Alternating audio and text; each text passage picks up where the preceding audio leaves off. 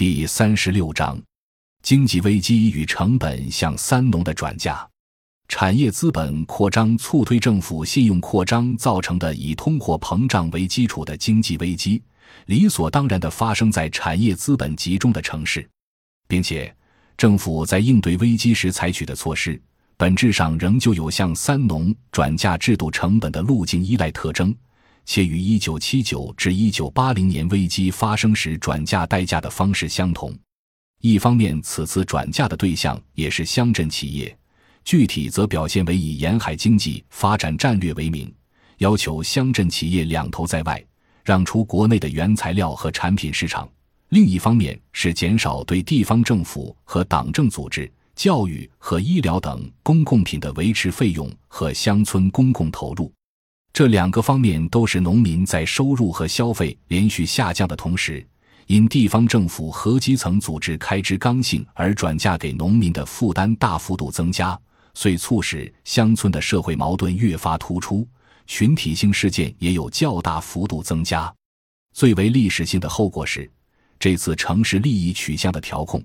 由于很大程度上人为的压抑了处于上升势头的农村经济和占人口绝对多数的农民消费，遂导致内需不足，带来的经济结构内在矛盾愈益显著，甚至使整个国民经济都不得不由此前的主要靠内需拉动增长。转而对外向型经济的依赖程度越来越高，这个变化也可以作为一个角注，用以配合解释中国进入二十世纪九十年代后，为何要迫不及待地纳入由国际金融资本主导的全球化进程中。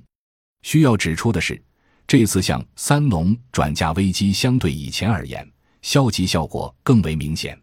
早在一九八七年十一月，时任总理提出沿海经济发展战略时。便要求沿海地区要充分发挥劳动力资源丰富和乡镇企业机制灵活的优势，大力发展两头在外的劳动密集型产业。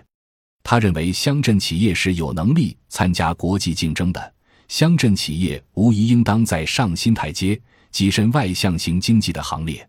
同年十二月的中共中央工作会议进一步指出，将来中国沿海以乡镇企业为主要形式。依靠低工资的廉价劳动力生产劳动密集型产品出口，占领国际市场是完全可能的。一九八八年一月，中共中央就上述意见正式发文。现在看来，这些文件如果带有具体的配套政策的话，还是能表达积极的政策取向的。然而，那个时候的政治家和理论家们大多数都还不可能认识到。在中国城乡二元对立结构的基本体制矛盾约束下，城乡不同利益主体都有难念的经，都需要在政府有自己的利益代表。只不过长期以来，城市利益代表在坐落于城市的政府及其决策中的影响力，远远大于乡村而已。据此看待八十年代产业资本扩张时期城乡对立矛盾。其关键背景仍然是七十年代社队企业问世以来的老问题：以国有资本为主、负债过重的城市企业，试图规避与新兴的、几乎没有社会成本负担的农村企业的竞争；而那时的乡镇企业正好处在刚刚起步的阶段，尚未完成资本的原始积累，在实际发展中面临着一系列现实困难。本章已经播讲完毕。感谢您的收听，喜欢请订阅专辑，关注主播，主页有更多精彩内容。